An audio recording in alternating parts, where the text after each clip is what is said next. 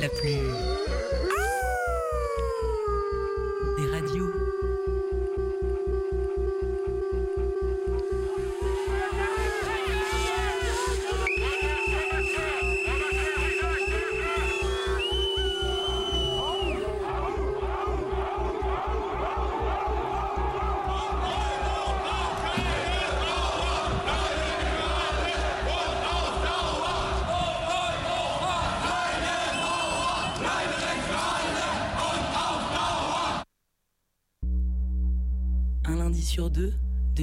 19h, le chant des meutes.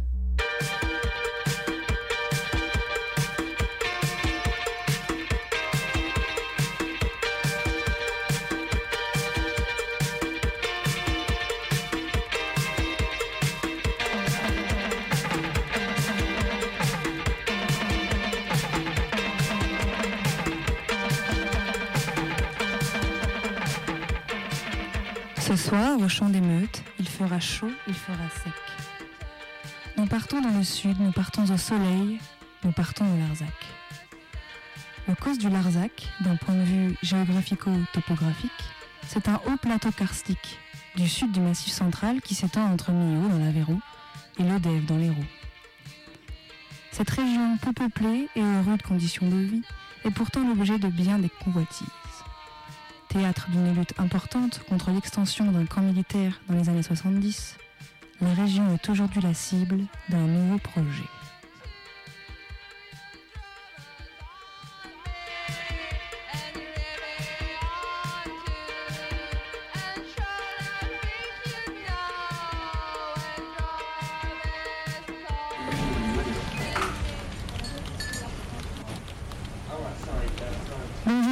Nouvelle année, nouvelle base, nouveau projet. Il faut envoyer du lourd. Attends, bouge pas. Je vais chercher la roue des GP2I. C'est quoi encore ce nouveau sigle? Je comprends plus rien moi. Bah, GP2I, euh, grand projet inutile imposé. Pas mal, non? Hein Dit, eh, bien trouvé. Hmm, allez, ne perdons pas de temps inutilement, justement, vas-y, fais tourner la roue des GP2I.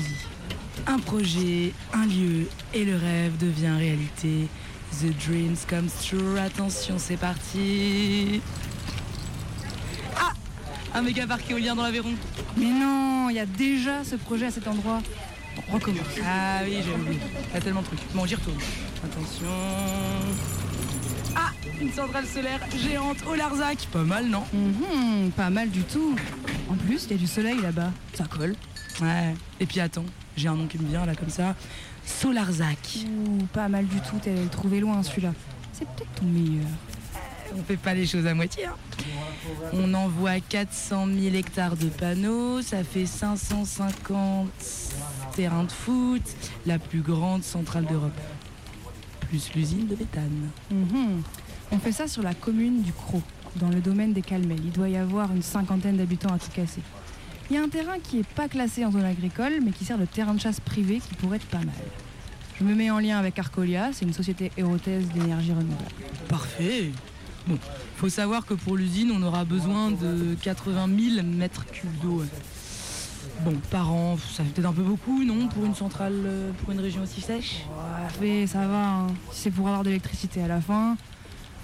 Non, en revanche, euh, c'est le terrain de chasse d'un couple d'aigles royaux. C'est pas hyper écolo ça pour une centrale qui se veut verte. Ah, ils déménageront, ils verront du pays comme ça. Et puis on peut les payer, les aigles, hein, ils diront pas non. Eh, Mais attends, je viens de voir. Le site euh, patrimoine de l'UNESCO est classé Natura 2000. Bon, ça devrait passer quand. Puis, on a le maire du Croc dans la poche. Il sera partant pour qu'on mène des investigations, création d'emplois, retombées fiscales, bla bla bla bla. Yes, yes, yes, yes, quelque chose comme, euh, je sais pas, euh, 10 000 euros annuels pour la commune, euh, 1,6 million d'euros pour la communauté de communes, et puis 1,2 million d'euros pour le département. Et euh, je sais pas, 150 000 euros pour la région. Ok. Et au niveau concertation de la population? T'inquiète, pas de problème. La Commission nationale du débat public, présidée par Madame Chantal Joanneau, actera, c'est sûr, qu'il n'y a pas besoin de débat public. Et ça, ça fait gagner pas mal de temps, parce qu'un débat public, ça prend des mois et des mois. On dira juste qu'il y aura euh, concertation de la population. Ça laisse le champ libre de faire à peu près ce qu'on veut, donc rien par exemple. Au top Mais attends, Il n'y a pas un terreau de lutte là-bas? Il n'y a pas déjà eu une lutte historique au Larzac? Si, si, si, si, si, dans les années 70, autour de la commune de la Cavalerie, à une trentaine de kilomètres du Crau, notre commune cible. C'était contre l'extension d'un camp militaire.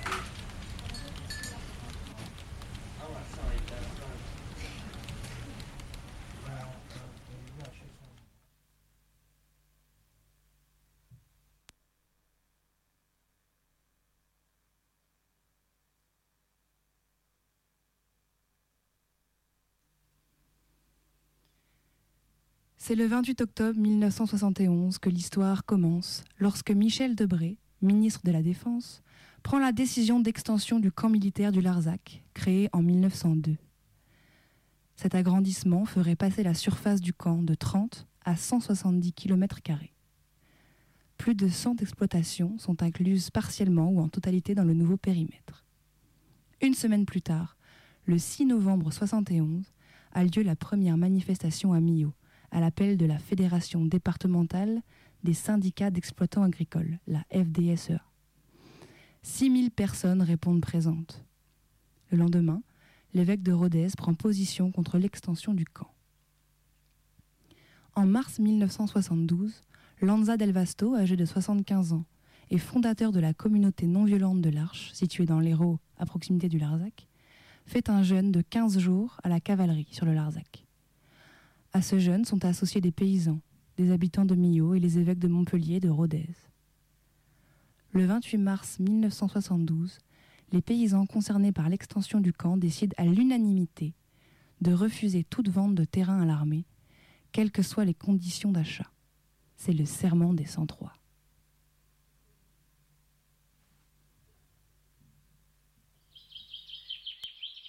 Bon, je m'appelle Michel Terrail. Je suis né le 1er juin 1942 euh, sous les bombardements. Et soi-disant, je suis né. Mon père avait fait une cabane en mode de paille pour se protéger des, obus. J'étais tout petit, je ne me rappelle pas. Bon, je suis né à Montméran, à 5 km d'ici, là, une autre exploitation, au nord de, de, la commune, une commune qui fait 2400, 2400 hectares, et où il y a encore pas mal de paysans qu'on maintient qu'on maintienne pas de force, mais presque, avec 80% d'agriculteurs qui sont en agriculture biologique, ce qui est assez exceptionnel, parce que le département de la Drôme, c'est le premier département français en bio. Mais bon, j'y suis pour rien, hein. c'est tous nos ancêtres qui ont commencé ça. Bon, ben, je suis né dans une famille de paysans, je suis le cinquième d'une famille de neuf enfants. En fait, je suis allé au Larzac parce qu'il y a eu 68. 68 a marqué les paysans dans. Il y a eu une évolution quand même en 68. Et les paysans n'ont pas passé complètement à côté, surtout nous, qu'on était tendance un peu révolutionnaire, parce qu'on avait créé le mouvement.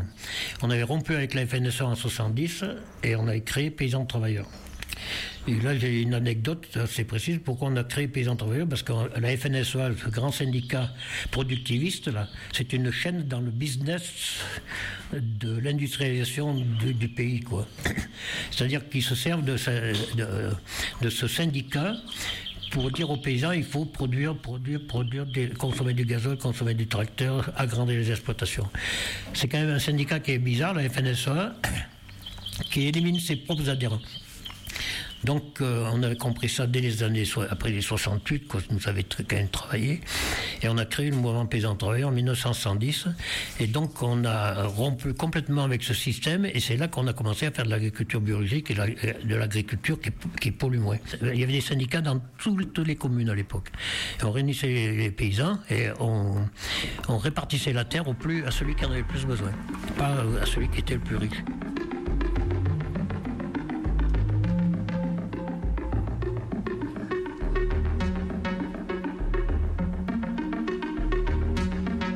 De ça, on, était sensible à la conservation des paysans, à la conservation de la terre agricole.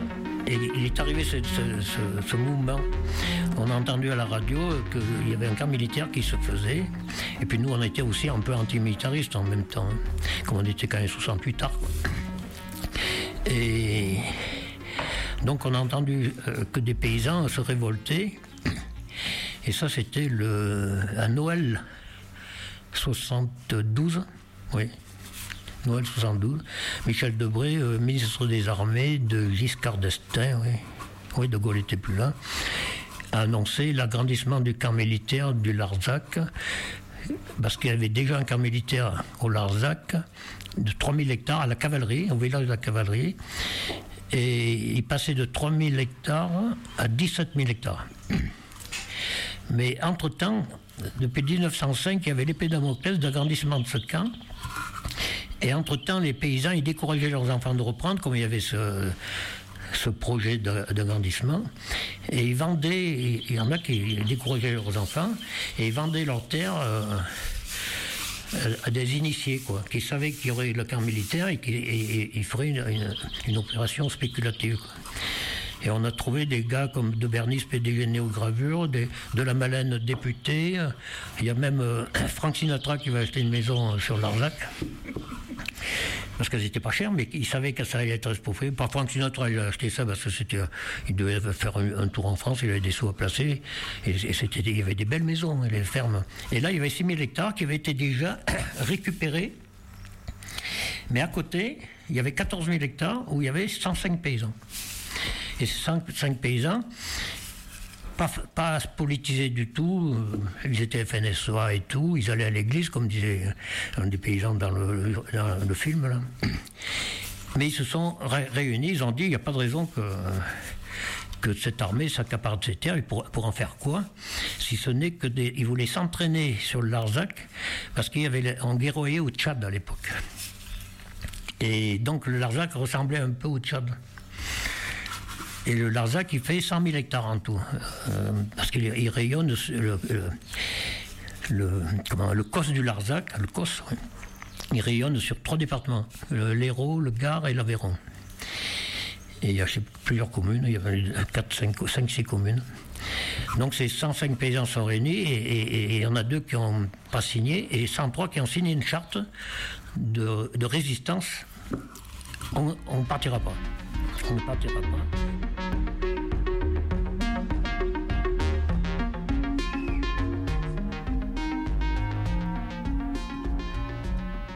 Le 14 juillet 1972, jour de fête nationale, une manifestation à Rodez rassemble 20 000 personnes derrière 70 tracteurs. Trois mois plus tard, le 25 octobre 72, un troupeau de 60 brebis est conduit par des paysans du Larzac sur les pelouses du Champ de Mars, à Paris. Ils prétextent aux gendarmes mobiles qui les interrogent un tournage publicitaire pour le Roquefort. Le 26 décembre 1972, le préfet de l'Aveyron signe le décret déclarant d'utilité publique 135 km du Larzac. Joyeux Noël. L'opposition ne se laissera pas intimider et 15 jours après, le 7 janvier 1973, 26 tracteurs et de nombreux marcheurs montent jusqu'à Paris. Après huit jours, cette première marche sera bloquée à Orléans par les CRS. Ce sont les paysans des environs d'Orléans qui vont prêter leurs tracteurs afin que la marche des 26 du Larzac puisse arriver à son terme. Le 10 juin 73, on pose la première pierre de la bergerie de la, Blaquière. C'est un hameau d'une vingtaine d'habitants menacé d'expulsion par l'armée afin d'étendre le camp militaire. Devant la nécessité pour l'exploitation de créer une nouvelle bergerie et suite aux nombreux refus de permis de construire, la construction de la bergerie de la Blaquière commence. Dans l'illégalité, mais avec de plus en plus de soutien et de main-d'œuvre venus de tout le pays. 3000 personnes participeront financièrement à cette reconstruction, hors de toute autorisation officielle. Deux mois plus tard, le week-end des 25 et 26 août 73, ont lieu un rassemblement au Rajal del Guarp, un cirque naturel dolomitique au nord-ouest de la cavalerie, et une marche sur le Larzac, organisée par les paysans travailleurs. 80 000 personnes venant de toutes les régions de France et d'Europe, convergent pour la première fois vers le Larzac.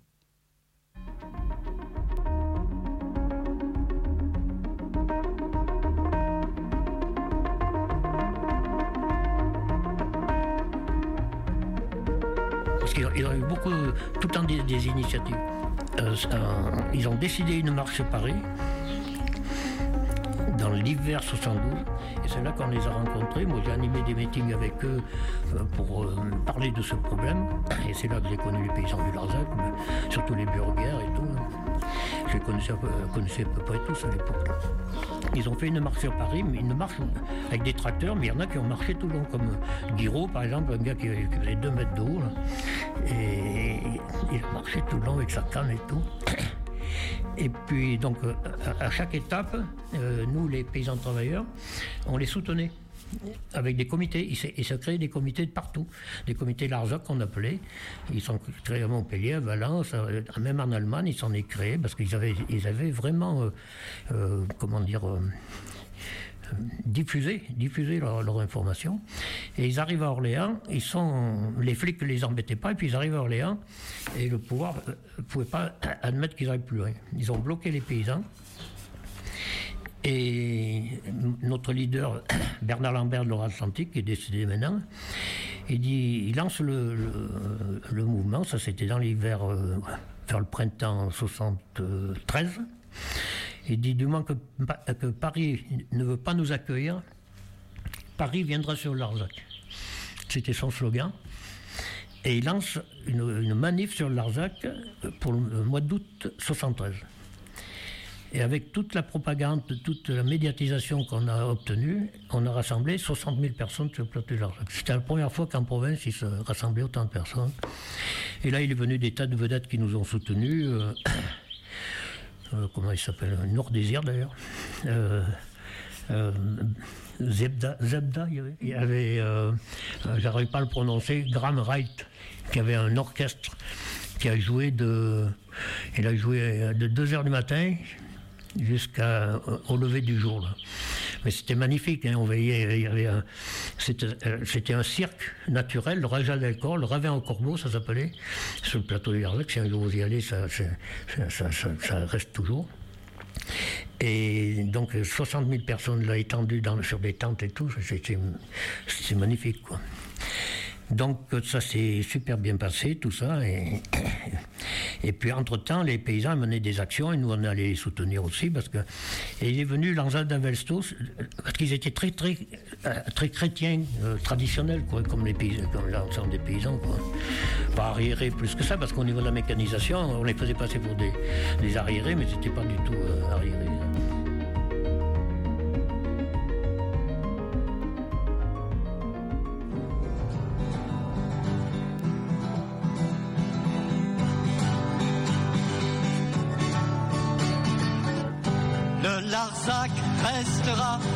Notre terre servira à la vie. Des moutons, pas des canons, jamais nous ne partirons. De gré, de force, nous garderons Larzac. De gré, de force, nous garderons Larzac. Nous sommes 103 paysans invité à foutre le camp. De près a j'ai décidé, je veux la terre pour mon armée, mais nous avons tous refusé. Pas question de se faire acheter. Pour nous la terre n'a pas de prix. Pour nous la terre est notre vie. Le Larzac restera, notre terre servira à la vie. Des moutons, pas des canons, jamais nous ne partirons. De gré de force, nous garderons Larzac. De gré de force, nous garderons Larzac. Pour le préfet et toute sa clique, nous sommes un objet de mépris. L'enquête d'utilité publique nous a fait marcher sur Paris. Et nous voilà comme aux croisades. 26 tracteurs ont démarré pour le travail et l'agnelage. Certains des nôtres ont dû rester. Le Larzac restera, notre terre servira à la vie. Des moutons, pas des canons, jamais nous ne partirons. De gré de force, nous garderons Larzac. De gré de force, nous garderons Larzac. La bergerie de la Blaquière, malgré le veto du préfet, par des volontaires, tous ceux qui ne veulent plus de guerre, refusons de payer l'impôt qui s'en ira à l'armement et reversons les 3% financer ce bâtiment. Le Larzac restera, notre terre servira à la vie. Canon, jamais nous ne partirons. Degré de force, nous garderons Larzac. Degré de force, nous garderons Larzac. Radio Canu, la plus des radios. C'est complètement imbécile. C'est la- l'aberration démocratique. ça. À la force de vouloir. de- Alors tout le monde va parler. Or malheureusement, parler c'est un art. Un lundi sur deux, de 18 à 19h, le chant des meutes.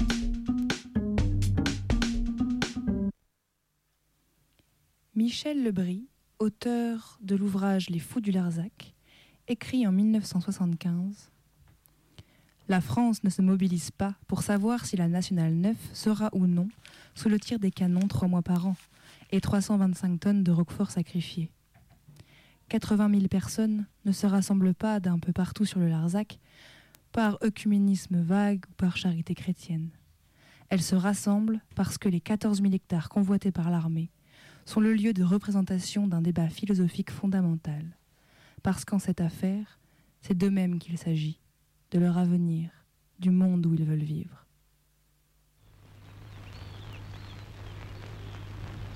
Nous avons pris dans l'action des positions illégales, voire même, on peut le dire, révolutionnaires.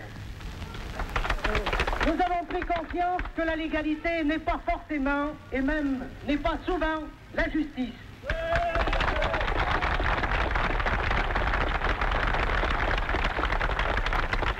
Que la terre n'est pas un bien dont on dispose comme on l'entend, mais le support nécessaire de l'activité de tous, pour le travail, pour les loisirs, pour le logement, pour les équipements collectifs.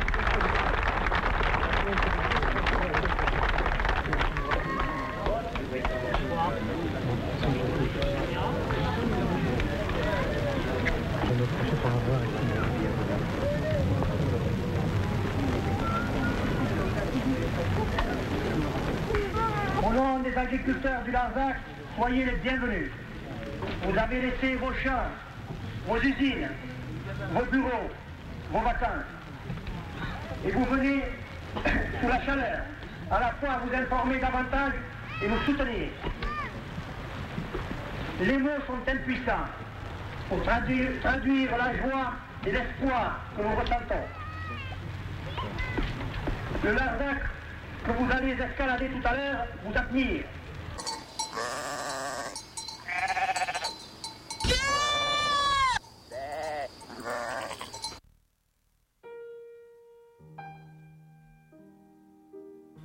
Dans la France des années 68, encore hantée par le spectre des événements de mai, une poignée de paysans, 103 exactement, s'oppose à l'extension d'un camp militaire venant empiéter sur leurs terres. Au départ, peu de choses les rattachent à la fièvre révolutionnaire de l'époque. Sans doute regardent-ils cette agitation avec une perplexité lointaine. Leur ancrage, il est maillé de terroir et de christianisme, et leur mouvement semble être immuable. Et pourtant, la lutte du Larzac va devenir en quelques années une sorte d'emblème des luttes de cette période, un lieu de convergence, un lieu de mémoire des luttes victorieuses. Et une bonne partie des forces contestataires que compte le pays alors vont s'y retrouver et cohabiter, bon an, mal an. Extrait de l'ouvrage de Michel Zancarini-Fournel, Les luttes et les rêves. Ce sont surtout les paysans travailleurs qui organisent le rassemblement sur le COS d'août 1973. À partir de cinq regroupements régionaux, la marche converge à Milo pour rejoindre le Larzac le 26 août.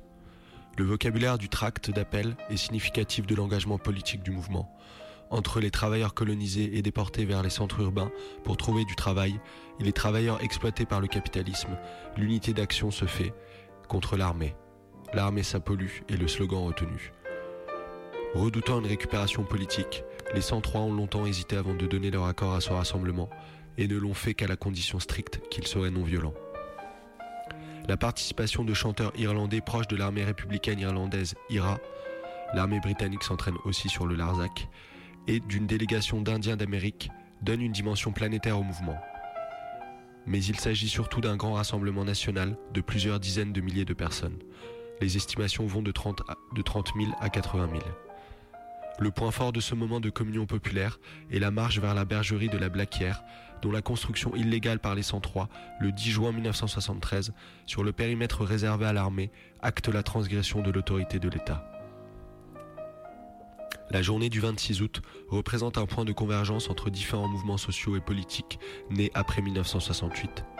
La présence d'Elip, très applaudie, contribue à faire de cette journée un symbole de l'aspiration à l'utopie autogestionnaire. À Lip, comme au Larzac, tout semble possible dès lors qu'une volonté commune forte s'exprime. Dans le temps de l'événement, la fusion émotionnelle fait disparaître la diversité des approches et des principes.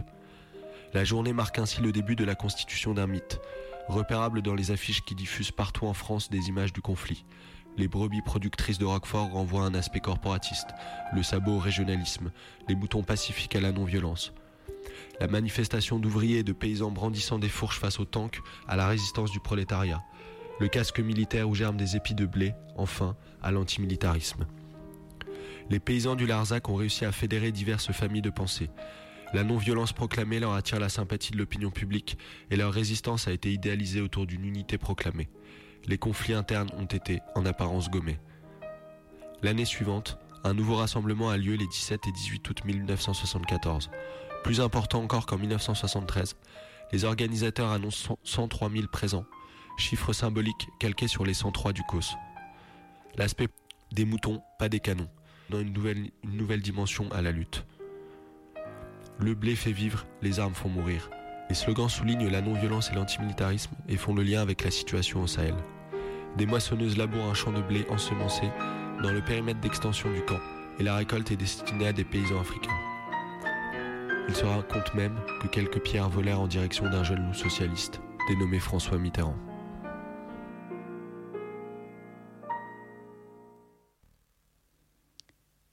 Ainsi, le Larzac est progressivement investi par les opposants. Le 4 octobre 1973, une école s'ouvre sur le Larzac. L'année suivante, en février 1974, la bergerie de la Blaquière, construite durant l'été précédent, est inaugurée. Parce que l'originalité du plateau du Larzac, c'est qu'il y a 100 000 brebis pour 100 000 hectares. Euh, Une brebis hectare, et ils font le roquefort. Ce qu'ils maintiennent, et ce qu'ils sont pas, ils sont pas pauvres, hein, pas du tout. Et c'est des fermes qui font 300 hectares par contre. Mais ils sont à deux paysans, presque deux, trois paysans, en grec, tout ça.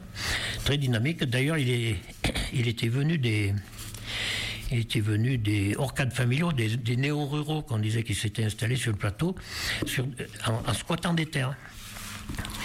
Et puis, donc, donc il y a eu 73. Euh, c'est vrai que moi je descendais souvent parce que j'étais le relais entre Paris et, eux au niveau, au niveau syndical. Je partais le soir des fois tomber de nuit et, pour faire une réunion à, à Millau sur le plateau long. Et je revenais à 4h du matin, quoi. J'étais, leste à l'époque. j'étais jeune.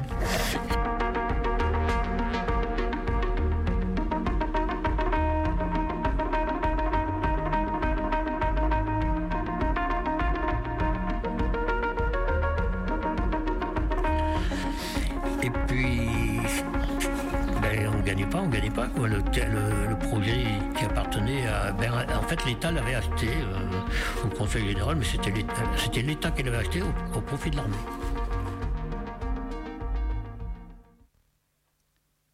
Le week-end des 17 et 18 août 1974, c'est le second rassemblement au Rajal d'El Guarp. Plus de 100 000 personnes se rendent sur le Causse pour une fête des moissons intitulée Moisson Tiers-Monde. Lors de cette manifestation, François Mitterrand se fera même caillasser par des militants maoïstes qui contestaient sa présence. En 74, ils ont fait une, euh, une autre manif. Euh, nous, on était moins les paysans. Euh, ils n'avaient plus besoin de nous. hein. C'était les comités Larzac. Le, comité Larzac Paris, il était super. hein. Ils ont fait un boulot formidable pour mettre en place. Et ils ont fait la fête, de la moisson, ils ont appelé. Et à cette fête de la moisson, il y avait 100 000 personnes. Et toujours avec des vedettes qui sont venues, Cabrel, tout ça, ils tout, Bedos, ils venaient tous là. C'était un- une belle tribune quand même. Ils venaient gratuitement, hein. Ils venaient gratuitement. Et puis, moi j'étais au podium avec Bernard Lambert et un paysan du Larzac, parce que j'étais dans les animateurs là. Et puis on voit un- une bousculade qui on voit apparaître Mitterrand, qui faisait sa, sa propagande électorale, sans trop de garde de corps, quoi, parce qu'il n'était pas élu. Et il s'est fait agresser parce qu'il a passé devant un stand, c'était le stand des, des immigrés algériens, et ils lui ont rappelé quand il était ministre de l'Intérieur sous la 4ème République, il avait fait interner des, des du FLN sur le plateau du Larzac. Donc il, arrive vers le, quand il est arrivé vers le podium, je dit tiens vélo, qu'est-ce qu'il fait lui là? Il était blanc comme un linge.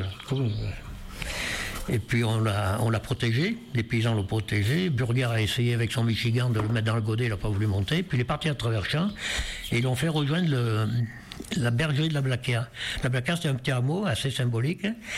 Et Mitterrand, donc, il, il- il part à travers champs, il va vers la bergerie. Là-bas, il a été reçu par Guiraud et tout, la famille Guiraud qui a huit enfants d'ailleurs. Donc il s'est rendu là-bas, Mitterrand, et puis il, était pour la Fra- France profonde, je ne sais pas si tu, tu te rappelles pas, en 81. Et il avait dit comme ça que s'il était élu en 81, ça c'était en 74, que s'il était élu en 81, aux, élections suivantes, parce qu'il avait été battu le coup d'avant par Giscard, eh ben, il arrêterait le camp militaire de- de- du Larzac. Effectivement, quand euh, il était tombé amoureux du Larzac, on peut dire. Et puis il y avait Tarlier, un grand qui était, un peu le, on l'appelait le préfet du Larzac. C'est un paysan, super dynamique. Donc Mitterrand, quand il a été élu, il a fait un meeting à, à, Millau et, et est venu en hélicoptère. Il est venu chercher ce paysan qui a refusé d'aller au, meeting. Il dit on mélange pas la politique avec l'action syndicale.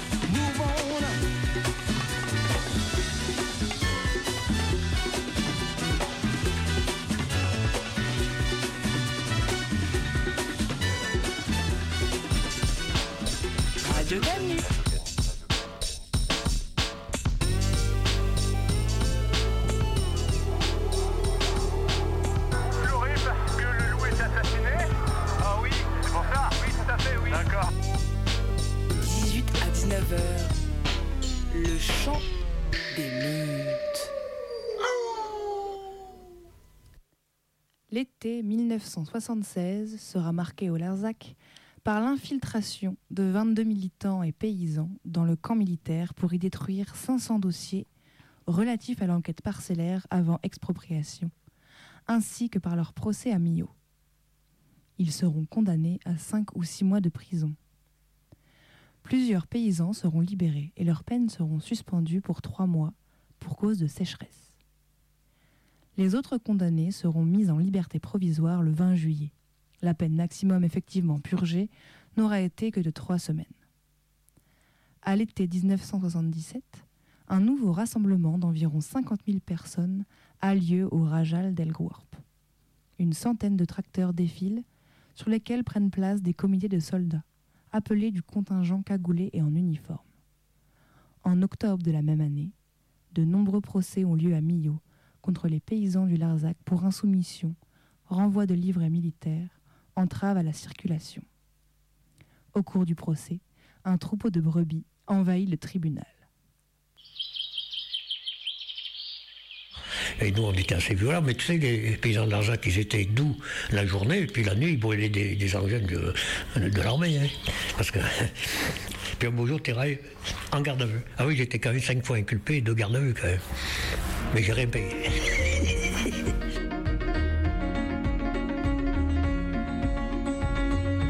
Oui, il y a marqué hôtel de police là. Donc hôtel, tu peux coucher. 36 heures, j'avais été en garde. Mais là, j'avais soutenu des, des Basques espagnols. Il y avait 500 Basques ben, de- qui flirtaient un peu avec le théâtre, tout ça, tu vois. Ouillant, tout ça, tous ces mecs, ils, étaient venus me voir, ils voulaient m'enrôler. Moi, j'aurais dit, écoutez, euh, si t'as pas l'appui du peuple, si tu mènes des actions, elles étaient justes leurs actions de s'attaquer au capitalisme, mais si tu n'as pas l'aval du peuple, eh ben, tu finis en tôle. Ils étaient 500 en France, réfugiés politiques, et quand Pasqua est revenu au pouvoir, après la gauche, après. Parce que j'étais mis en tôle six ans après, en 90. C'était en 90, oui. 90, je sais pas qui c'est qui était au pouvoir. Bon, Pasqua est venu ministre de l'Intérieur. Du jour au lendemain, ils ont déclaré clan- clandestin alors qu'ils étaient réfugiés politiques, parce qu'ils collaboraient avec le gouvernement espagnol, tu vois. Et la conf, ils sont venus me voir, ils m'ont dit il faut que tu en planques une quinzaine dans la Drôme, tu vois. Et donc on les a planqués.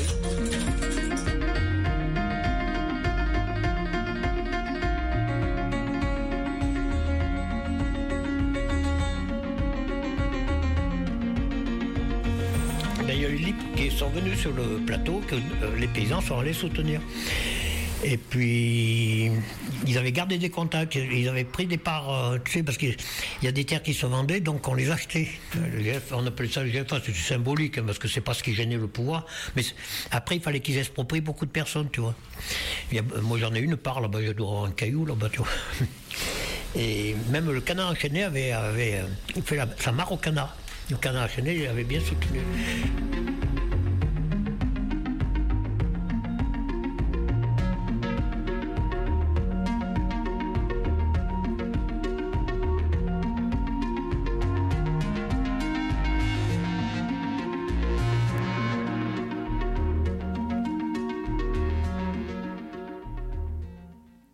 De l'année 1978, la préfecture signe les arrêtés d'expropriation des terrains de 14 communes. En riposte, 150 tracteurs et 5000 personnes vont labourer les terrains de l'armée. Une journée nationale d'action est organisée par les comités Larzac. Défilés, meetings, grève de la faim mobilisent des dizaines de milliers de sympathisants. 18 paysans marchent 710 km en 25 étapes depuis le Larzac. Ils seront soutenus tout le long du trajet par les paysans de la FDSEA et des riverains qui les hébergent. À leur arrivée, 40 000 personnes défilent aux portes de Paris, le centre-ville étant bloqué par les CRS. Ce sera la plus grande manifestation de l'année. En 1979, Des référendums locaux sont organisés dans les communes environnantes et 88 à 95% des électeurs votent non à l'extension du camp. À l'été, des centaines de travailleurs bénévoles passent une partie de leurs vacances sur le COS pour y remettre en état les infrastructures. En mai 1980, la Cour de cassation annule 66 procédures d'expropriation.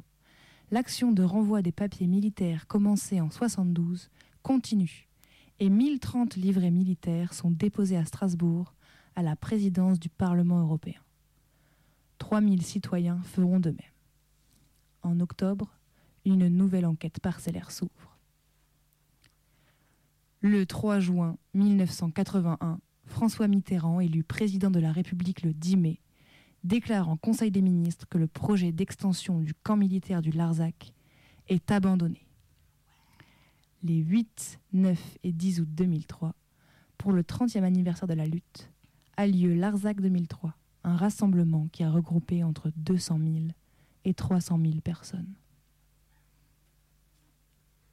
Dans la nuit du 5 au 6 mars 1972, les sièges de l'Union des démocrates pour la République, parti gaulliste de l'époque, mais aussi celui de la CGT et du PC de Millau ont leur façade dynamitée.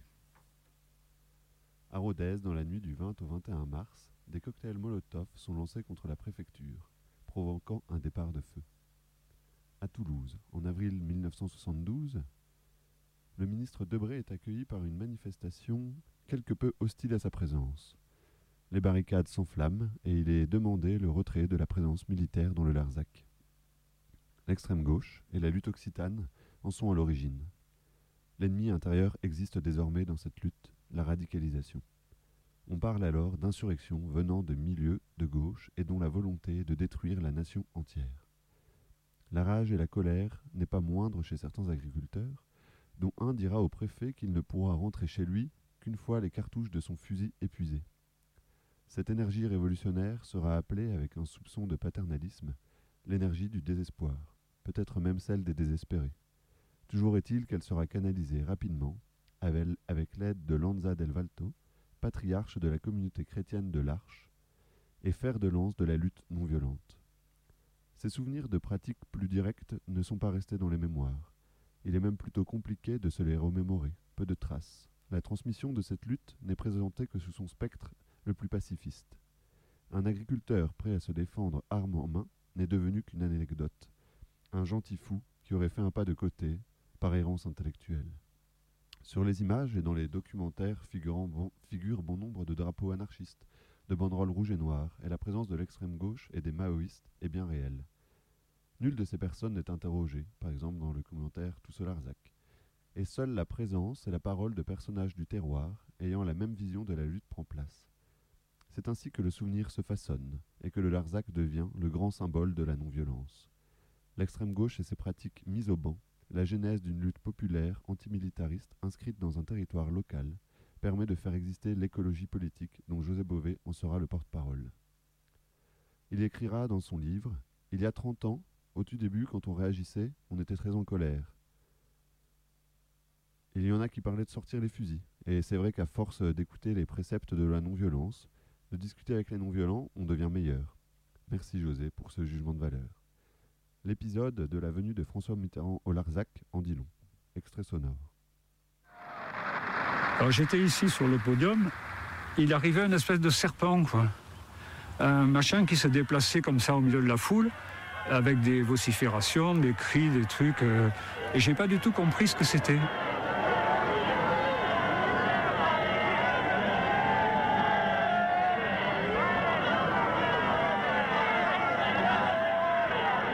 Et alors euh, Mitterrand est passé, puis c'est là que ça a commencé à chauffer avec lui, qu'il y a des gens qui l'ont pris à partie. Et on a essayé, nous, de le sortir de là, parce que ça commençait à tourner au vinaigre. Des gens lui balançaient des, pierres. Commence à y avoir quelques invectives euh, sur l'Algérie. Algérie, souviens-toi, puisqu'il a été ministre, euh, Guy Tarlier, Pierre, quelques autres arrivent, en disant, mais vous êtes en train de venir nous foutre le bordel, quoi. On savait même pas que vous veniez. Donc il y a une tension qui se fait, mais de toute façon, la priorité, c'est de faire en sorte que, que Mitterrand soit pas lynché et qu'il puisse repartir euh, comme il est venu. Parce que si effectivement Mitterrand est lynché, ça veut dire que la police doit intervenir et euh, ça se termine en bataille rangée et, tout est fini pour le Larzac. Et puis là, tout d'un coup, on était à se, tenir par le bras. Je vois un gars juste en face de moi là-bas qui balançait des pierres sur Mitterrand. Et ce gars-là, je l'ai reconnu parce que c'était un flic des renseignements généraux de Bordeaux avec qui, à l'enquête d'utilité publique à la cavalerie, on s'était pas mal accroché. Et je le vois balancer des pierres sur Mitterrand. Je dis, c'est un flic. Je ne sais pas comment il est passé, nous on ne pouvait pas bouger. Tout d'un coup, il s'est trouvé juste devant moi, il m'a donné un coup de poing dans le foie. Je suis tombé par terre, raide. Ça commençait à mousser. Moi, du podium, je voyais des gens qui couraient dans tous les sens, euh, qui commençaient à s'agiter, la poussière, le truc. Enfin bon, ça tournait un peu mal, quoi. Les serrés sont à un kilomètre, ils attendent. Il y a un hélicoptère qui tourne autour du Rajal pendant toute l'affaire. Et sur les, les ondes, euh, puisque on est branché sur les ondes de police pour savoir qu'est-ce qui se passe aussi à l'extérieur, sur les canaux de la police, on entend à un moment que un certain nombre de personnes décrochent du Larzac, que leur mission a été accomplie et qui repartent. Euh, Certains ont su que euh, Mitterrand allait venir et c'était très très bien organisé euh, pour qu'il y ait un grave incident. Quoi. Le journaliste du Canard, Henri Deligny, qui était un anarchiste notoire, et je lui avais dit, oh là là, on a eu un coup terrible, Mitterrand a failli se faire euh, esquinter. Il m'avait dit, ça aurait été un bon débarras. Et, et je lui avais dit, t'es un gros con, parce que nous, on aurait peut-être fait nos valises après. La fête des moissons sur le plateau du Larzac ternie par l'incident Mitterrand hier soir. Alors que plus de 70 000 personnes assistaient à ce rassemblement, 200 jeunes gens, des gauchistes, ont conspué et lancé des pierres sur le premier secrétaire du Parti Socialiste. Et il est vrai que pour la suite euh, de la lutte, euh, je pense que ça, ça l'a ça l'a profondément marqué et que ça nous a été très favorable. Quand il a vu les, les- les milliers de personnes rassemblées, il a dû se dire qu'il ne fallait pas qu'il oublie cela et que ça pouvait éventuellement un jour lui servir s'il prenait une position ferme et claire sur, sur ce projet d'extension. Merci pour la sincérité. Tout est à pied d'œuvre. Les gauchistes sont infiltrés par la police pour tuer le mouvement. Les porte-paroles pacifistes protègent les politiques. Les journalistes font écho d'une parole lissée et mettent en garde ceux dont les espérances ne s'arrêtent pas à la protection d'un plateau. Et pour couronner le tout, si Mitterrand prend position, alors Mitterrand est notre champion. De Plogoff au plateau du Larzac, l'ancrage dans un territoire et dans la protection d'une culture locale, traditionnelle et prépondérante. Elle permet de partir du terroir et ainsi éviter de se confronter à des désaccords politiques. Tout le monde est concerné et les indépendantistes trouvent aussi leur place. Ainsi, nombre d'opposants à la centrale nucléaire de Plogoff l'étaient par fierté régionale et une méfiance envers l'État avec des discours de type Ici, c'est chez nous. Dans ces deux luttes existe un héros, Jean-Marie Kerlock, maire de Plogoff, opposé à la centrale, et José Bové, devenu porte-parole de la lutte pour la protection des plateaux. Tous deux permettent de fédérer, mais aussi de contrôler un peu les différentes tendances qui composent la lutte. Je cite Les sans-droits du Larzac étaient majoritaires et tenaient presque tout le territoire, confirme José Bové. Ils contrôlaient tout les comités de soutien et les installations sur place. Les squatteurs, comme moi à la ferme de Montredon, devaient avoir obtenu l'autorisation du Bureau des paysans. En 1981, Mitterrand est élu. Interpellé par ces deux luttes, rassemblant par moments des dizaines de milliers de personnes, il annulera le projet d'extension du camp militaire ainsi que la construction de la centrale. Même résultat, donc, pour deux luttes presque aux antipodes de leur pratique. L'une défile, l'autre affronte. Se pose alors légitimement la question de savoir si Mitterrand agit par conviction ou par stratégie électorale. En effet, durant les deux septennats présidés par Mitterrand de 81 à 95, 38 réacteurs nucléaires sur les 58 qui composent le parc français sont mis en service. Il est assez clair que Mitterrand ne vient pas grossir les rangs de sortir du nucléaire. Il faudra attendre 12 ans de présidence mitterrandienne pour voir la durée du service national passer de 1 an à 10 mois, contre 6 selon son programme électoral. François n'est pas non plus un ardent militant de la cause antimilitariste. Qu'est-ce qui a donc amené Mitterrand à abandonner deux projets dont les questions de fond antinucléaires ou antimilitaristes n'ont jamais été les raisons du renoncement? La stratégie politique est une des réponses possibles.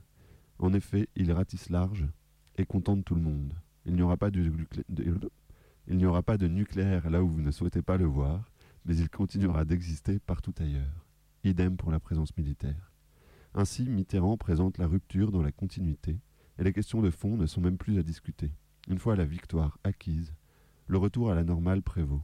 À Plogoff, rien de nouveau. Au Larzac, l'économie verte à bonne place.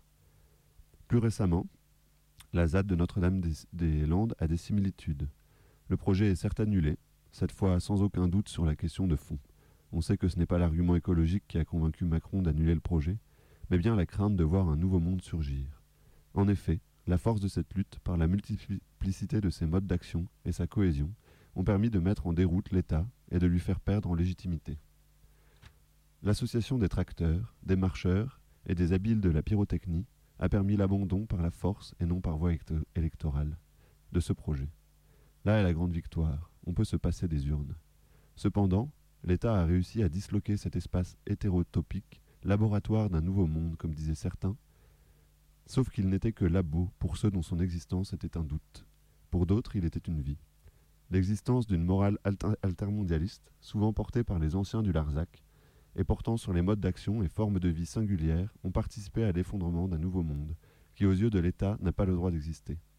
Yannine Burgère dira par exemple On s'est évidemment intéressé à Notre-Dame-des-Landes, mais en voyant la violence de zadistes cagoulés, beaucoup d'entre nous, nous ne s'y sont pas retrouvés. Et pour couronner le tout, José Bové, notre bon samaritain, s'exprimera en ces termes. Mais nous, nous, on avait toujours assumé les conséquences de notre désobéissance en payant les amendes ou en allant en prison. Sous-entendu, sans céder à la violence. Sans doute un conseil d'anciens activistes aux zadistes les plus radicaux d'aujourd'hui. Eh bien, José, laisse-moi alors te dire que nous sommes fiers d'être lâches et que pour nous, la prison ne fait pas notre fierté.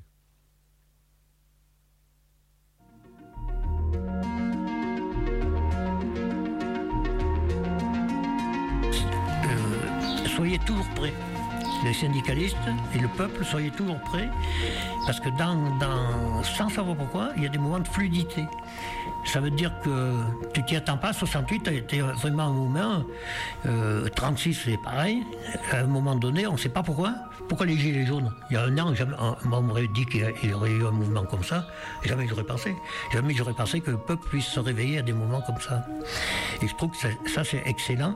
Et, les pouvoirs politiques, parfois, ils disent oui, mais c'est pas euh, la rue qui va commander. Mais ils sont bien obligés de. Et là, les, gilets jaunes, bon, ils n'ont pas gagné, parce qu'ils sont malins en face pour décrédibiliser ce mouvement. Mais je trouve que c'est un mouvement qui est super et qui, j'espère qu'ils ne s'arrêteront pas, hein, qu'ils n'arriveront pas à l'arrêter.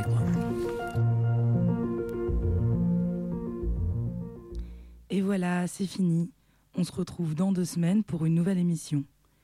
On a écouté la chanson du, du Larzac et Curtis Mayfield, Move On Up.